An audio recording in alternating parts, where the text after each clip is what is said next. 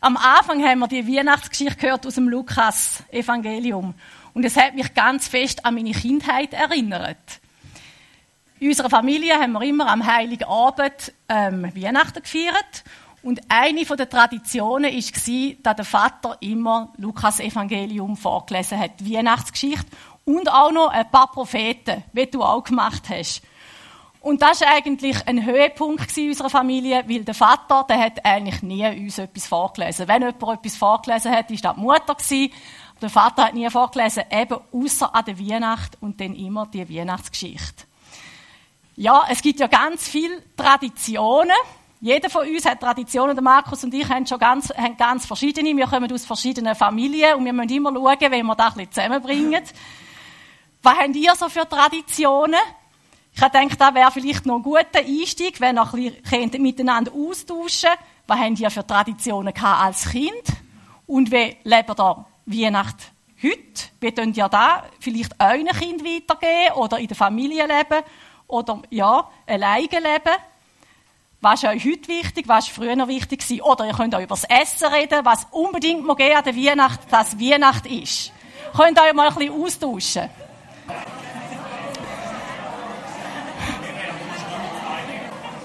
Wir gehen langsam wieder zurück zu der Weihnachtsgeschichte. Ich merke, ihr habt euch auch viel zu erzählen. Der Markus hat schon vorher gerufen, du gibst viel zu kurz Zeit. Aber ihr könnt euch nachher noch weiter... Ja, also.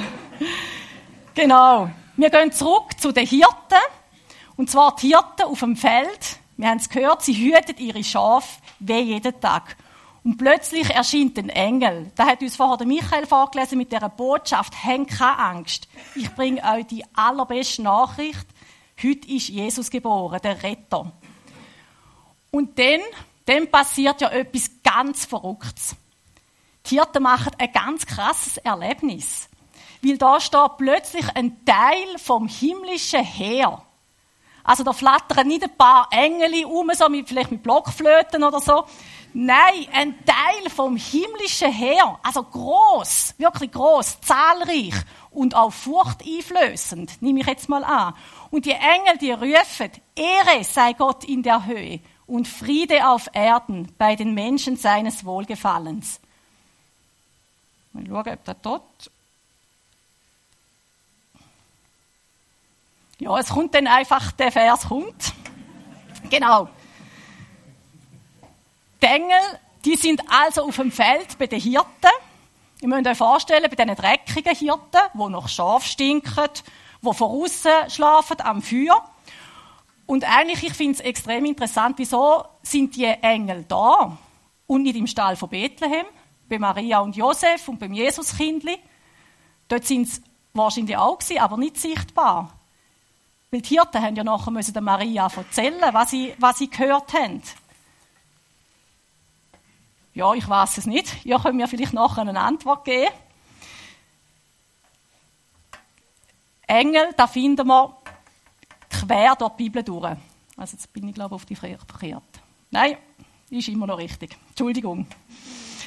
Finden wir ja quer durch die Bibel durch. Und auch bei allen Ereignissen im Leben von Jesu, bei den wichtigen Ereignissen, sind Engel mit dabei. Und eben auch wieder, wenn etwas total Verrücktes passiert. Etwas, was wir uns eigentlich nicht vorstellen können. Zum Beispiel bringt ja Maria äh, der Engel in der Maria die Nachricht, dass sie vom Heiligen Geist wird schwanger sein und ein Kind bekommen. Denn jetzt da, bei der Geburt von Jesus, sind Engel dabei, bringen Botschaft an die Hirten. Und dann auch ganz interessant, im Leben von Jesus, in seinen schwersten Stunden sind Engel dabei. Nämlich am Anfang von seinem Dienst in der Wüste, wo er versucht wird, und auch vor der Kreuzigung im Garten Gethsemane. Da heißt es dann, Engel dienen oder sie stärken Jesus. Und dann wieder bei der Auferstehung redet auch Engel mit Frauen, rollen den Stein vor dem Grab weg. Also bei den wichtigsten Ereignissen sehen wir immer, dass Engel hat. Und wenn man die Bibel durchforstet nach Engel, ja, da hat es überall. Also ihr müsst mal durchforsten, es sind reale Wesen in der Bibel. Und ich denke sicher, sie sind auch heute noch real. Aber in unserer, Be in unserer Kultur haben wir irgendwie den Bezug dazu verloren, weil wir haben die Bildli, die Postkarten oder die Figürli von so kleinen Baby-Engeli, so ein bisschen dicklich, so ein bisschen lächelnd. Ja, so, ja, so nächtige Engeli. Und so sind Engel einfach definitiv nicht. Ja, wenn wir die Bibel durchschauen nach Engel, dann müssten wir uns mal darauf achten, was die eigentlich äh, für eine Wirkung haben auf Menschen, wenn sie auftauchen und ihre Botschaft bringen. Ja, da in der Weihnachtsgeschichte ist ja zuerst der eine Engel, der die Botschaft eben hat, und dann noch der Herr von Engel, wo dann eben der, der Lobspruch loslässt, Ehre sei Gott in der Höhe und Friede auf Erden bei den Menschen seines Wohlgefallens. Und Yvonne, hat, sie hat uns auch so super gesungen, danke vielmals. Es ist richtig eingefahren. Und ich denke, es ist auch total eindrücklich gewesen, wo da die Engel gesagt haben. Weil ich sage jetzt da so, die Engel singen eben nicht. Auf jeden Fall nirgends in der Bibel finden wir, dass ein Engel singt. Darum will ich euch da gerade noch sagen. Sie sagen ihre Botschaft. Da steht auch, sie sprachen. Ehre sei Gott in der Höhe. Aber ich habe gedacht, vielleicht haben sie ja, zum uns beruhigen, vielleicht haben sie ja so schöne Stimmen, das tönt wie Musik. Das wissen wir ja nicht. Genau. Aber einfach, da habe ich auch herausgefunden, ich habe mal mich mit, ein bisschen mit Engeln beschäftigt. Äh, da habe ich auch herausgefunden, dass Nene singen. Ja. genau. Ihr könnt euch einfach die Situation vorstellen, wie das war, hier bei den Hirten auf dem Feld, mit dieser Herrscher von Engeln. Und die Hoffnung vor allem steht ja unzählbare. Unzählbar ist die Herrscher. Man kann sich fast nicht vorstellen. Ich sehe einfach ein Bild voll Licht, voll Wärme, aber auch voll Klarheit. Das Licht, das leuchtet auch voll Klarheit. Einfach etwas Überwältigendes. Ehre sei Gott in der Höhe. Ja, der erste Teil, wenn wir uns zuerst mal anschauen. Wieso sagen sie das? Bloß weil ein Baby auf die Welt kommt, wo Jesus heißt. Ja, die Engel sehen nicht bloß das Kind in der Krippe, sie sehen viel mehr. Sie sehen Vorhersagen von den Propheten, sie sehen das Leiden vom Volk, das sich wirklich gesehnt hat nach dem Messias. Sie sehen den Plan von Gott, wo Rettung bringt. Ein Kind bringt Rettung, Versöhnung für alle Menschen. Und die Engel wissen auch, heute fängt eine neue Zeitrechnung an. Heute, ab heute wird alles anders. Ja, im Himmel wird ein Fest gefeiert und die Hirten sind dabei. Sie sind dabei. Der Himmel steht offen. Ich stelle mir das so vor, wie fast Grenzen verschwinden zwischen Himmel und Erde. Ja, das ist noch eine andere Aufgabe der Engel, nicht bloß eine Botschaft an Menschen zu bringen, sondern vor Gott stehen, ihn anzubeten. Das ist vielleicht auch ihre Hauptbestimmung. Gott zu verherrlichen, Gott zu loben, mit Wort, wo sie sagen, Gott anzubeten, seine Größe, seine Liebe. Ja, ist das bloß eine Aufgabe für Engel? Mir kommt da ein Lied in den Sinn, schon ganz alt. Ich habe nachgeschaut, es ist 300 Jahre alt. Es wird heute noch gesungen, Gott ist gegenwärtig. Und dort heißt es in einem Vers, möchte ich wie die Engel immer vor dir stehen und dich gegenwärtig sehen möchte ich wie die Engel immer vor dir stehen und dich gegenwärtig sehen. Ja, ich bin kein, kein Engel, ihr seid auch kein Engel. Wir sind da auf der Erde. Aber trotzdem will ich den Lebensstil der Engel verinnerlichen, bewusst in Gottes Gegenwart stehen und in dieser Gegenwart leben. Der Paulus, er schreibt an die Epheser, ermuntert einander mit Psalmen und Lobgesängen und geistlichen Liedern. Singt und spielt dem Herrn in eurem Herzen und sagt Dank Gott, dem Vater, alle Zeit für alles im Namen unseres Herrn Jesus Christus.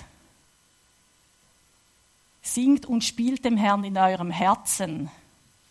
Sagt Gott Danke für alles Das ist für mich wie eine praktische Anleitung oder eine Art Umsetzung, wie man das leben kann, in Gottes Gegenwart stehen oder in Gottes Gegenwart leben.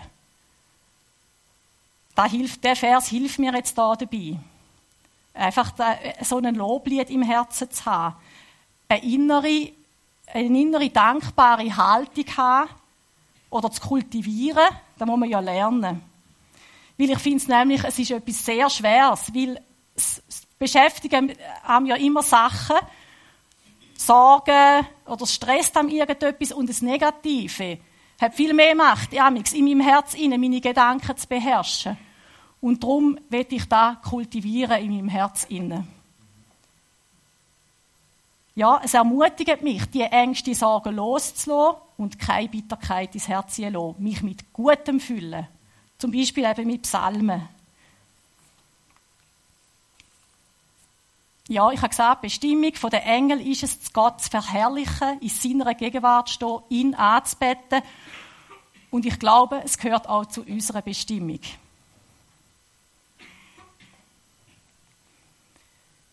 Ja, der Ausruf, Ehre sei Gott, der bedeutet noch ein bisschen mehr, als dass wir einfach aufgerufen werden, Gott zu ehren.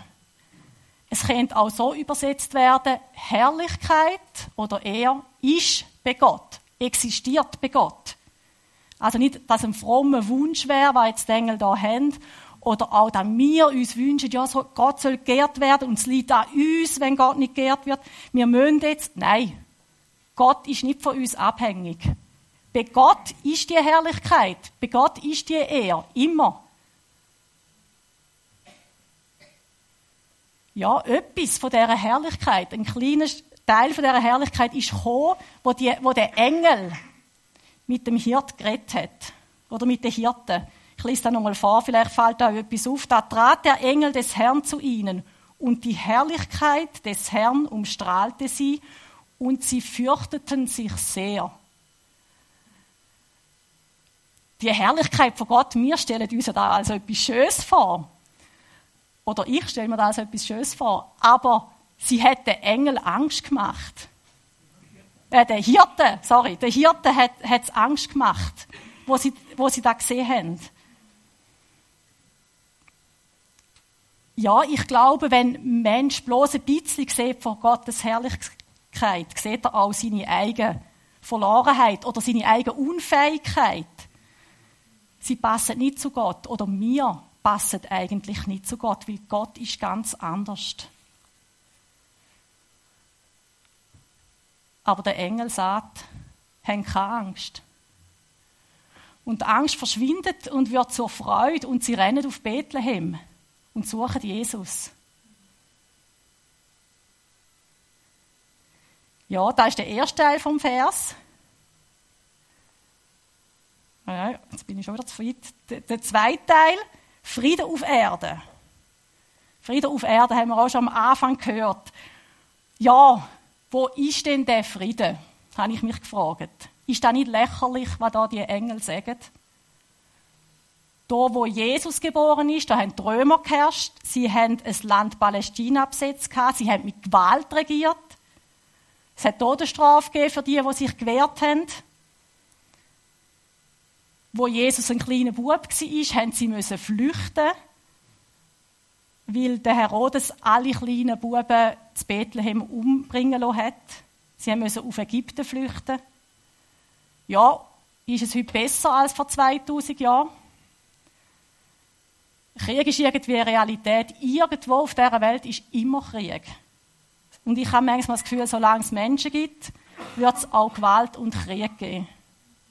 Und wir sehen es ja schon in der Bibel ganz am Anfang, also schon Mensch 3 und 4, also Kind von Kain, äh, Kain und Abel, Kind von Adam und Eva, hat, hat schon der eine oder andere umgebracht. Irgendwie, es geht durch die Menschheit durch. Aber was ist eigentlich Frieden? Wie würden wir Frieden erklären, wenn uns jemand fragt, was ist Frieden?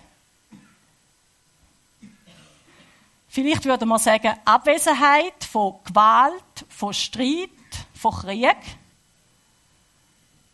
Und das stimmt, aber es ist noch bisschen mehr. Die Juden hier im Alten Testament und heute, sie begrüßen sich ja mit Shalom. Wer schon mal in Israel war, hat auch schon gehört, Shalom, das heißt eigentlich Friede. Friede ist mit dir. Friede sei mit dir. Und aber die Bedeutung von dem Shalom, die ist noch viel mehr als bloß ein äußerer Frieden, also da wir können in Sicherheit leben, ist auch da. Aber es ist auch, es bedeutet auch, dass du glücklich bist, dass du heil bist, unversehrt an Körper und Seele. Auch, dass du genug hast, dass alles gut ist und dass du kannst in einer funktionierenden Gemeinschaft leben mit den Leuten um dich herum. Also es ist ein weiterer Begriff als bloß Sicherheit. Es hat auch bisschen mit Segen und Heil zu tun. Oder ist sicher mit dem verwandt.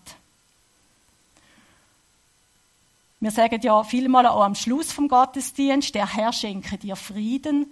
Und da ist eigentlich der Frieden, der Shalom gemeint. Und ich habe jetzt nochmal eine ganz kleine Aufgabe an euch, dann ihr einfach dem rechts und links, wenn ihr wollt, einfach Shalom oder Frieden mit dir zusprechen und ihn so, ist einfach ein Segen für den Ersten.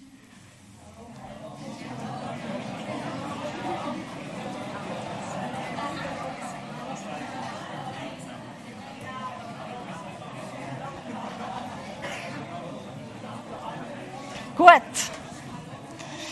Also. Ich denke, der Shalom, der Frieden von Gott, den können wir uns nicht genug mal wünschen oder zusprechen. Weil da ist das, was wir brauchen. Das ist das, was auch unsere Familie braucht, was unser Land braucht und was unsere Welt braucht. Vielleicht zuallererst mir, unser Innere. Gottes Frieden soll unser Innere verändern. Unzufriedenheit, Bitterkeit in Ruhe, innere Ruhe und Frieden verwandeln. Mir ist aufgefallen, beim Wort Unzufriedenheit ist ja schon das Wort Frieden drin. Dass das in Frieden verwandelt werden Ja, und wenn wir Jesus kennen, haben wir auch ein besonderes Vorrecht. Der Frieden, wo nämlich Jesus gibt, kann nichts toppen. Da komme ich nämlich auch zu dem, was er bedeutet bei den Menschen seines Wohlgefallens. Ist noch ein bisschen schwierig. Ich glaube, zuerst ist mal ganz wichtig, Gottes Gnade, da ist wirklich für jeden Mensch da. Gottes Gnade ist für jeden Mensch da. Aber der Friede Gottes wird auch besonders den Menschen versprochen, die mit Jesus leben wollen. Weil Jesus eben den Frieden bringt. In der Abschiedsrede von Jesus, also da, wo Jesus kurz vor seinem Tod den Jünger gesagt hat, hat er ihnen etwas mitgegeben und er hat gesagt, was ich euch zurücklasse, ist Frieden. Ich gebe euch meinen Frieden, einen Frieden, wie ihn die Welt nicht geben kann. Ja, Jesus gibt uns seinen Frieden und der ist eigentlich größer als das, was wir uns vorstellen können. Er ist etwas ganz Besonderes. Etwas, wo eben Sachen von dieser Welt uns dann nicht geben können. So dürfen wir Gott immer wieder um den Frieden bitten und uns füllen lassen von dem Frieden.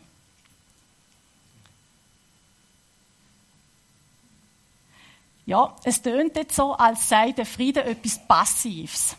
Aber eigentlich ist er etwas total Aktives.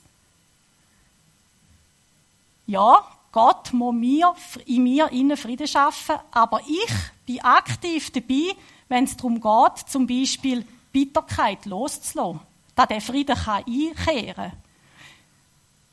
Ja, Gott schafft Frieden zwischen zwei Menschen oder zwischen mehreren Menschen, schafft Frieden in Familien aber wir sind aktiv dabei, wenn es darum geht, auf jemanden zuzugehen oder das Gespräch suchen oder sich entschuldigen. Also, der Frieden muss gelebt werden, ist etwas total Aktives.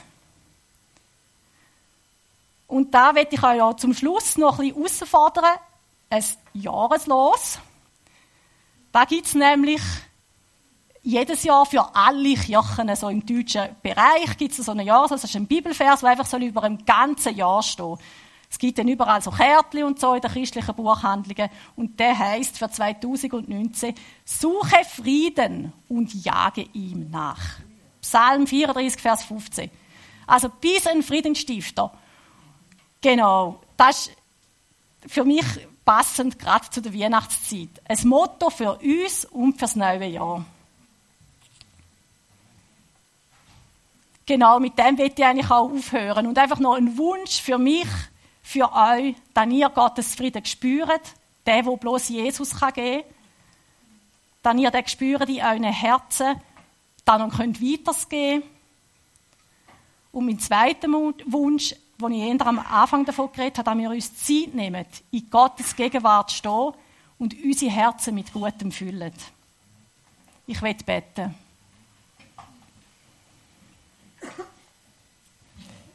Vater im Himmel, wir danken dir, dass du deinen Sohn gegeben hast auf die Welt für unsere Rettung. Er ist der Friedenfürst. Er ist der, der Frieden bringt. Ja, Herr, wir bitten dich um deinen Frieden. Fühl du uns immer wieder neu und hilf du uns, den Frieden weiterzugeben, damit wir wirklich Friedensstifter sein können. Ja, Herr, wir wollen dich verherrlichen, wir wollen dich ehren und in deiner Gegenwart leben hilf du uns. Amen.